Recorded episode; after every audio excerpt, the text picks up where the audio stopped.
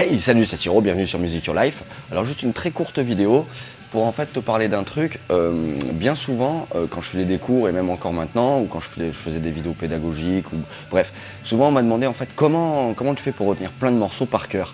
Comment tu fais pour retenir autant de morceaux par cœur?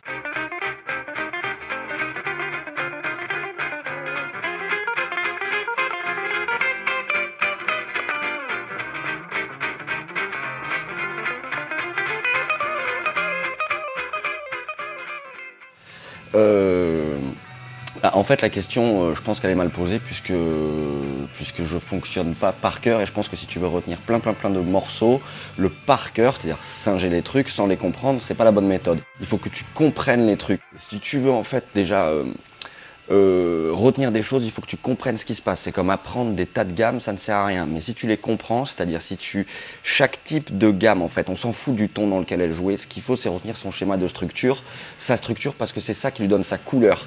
Si tu veux connaître toutes les gammes majeures, il suffit de connaître une fois la gamme majeure, en l'occurrence Do majeur, et bien souvent son harmonisation. c'est peut-être un peu technique, mais c'est ça qui te permet en fait de comprendre les morceaux. Tu dois comprendre son schéma de structure et ensuite le décliner dans tous les tons sa structure restera la même, puisque c'est ça qui lui donne sa couleur.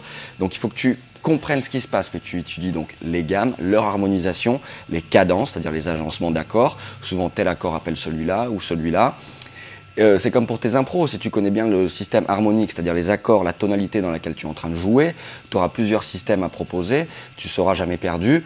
Et après, la petite part de risque, bah, c'est de s'amuser à justement prendre des risques en jouant au niveau des articulations, etc. Donc en fait, il faut que tu comprennes ce qui se passe.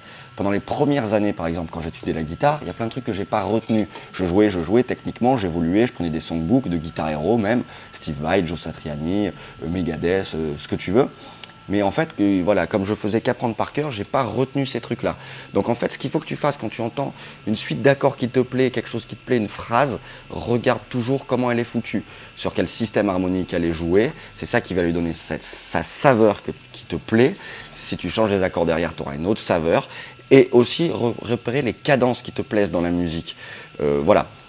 Tout ça mis bout à bout fait que en fait, tu retiendras beaucoup, beaucoup plus d'informations. Alors, moi, pour ma part, j'estime qu'il faut un petit peu de bagage théorique. Euh, c'est-à-dire bah, savoir un petit peu comment les choses fonctionnent en musique, tu les retiendras beaucoup, beaucoup mieux. Euh, je pense qu'à terme, tu seras, euh, tu seras vraiment gagnant, tu retiendras plus de choses et tu pourras les réinjecter dans un autre contexte.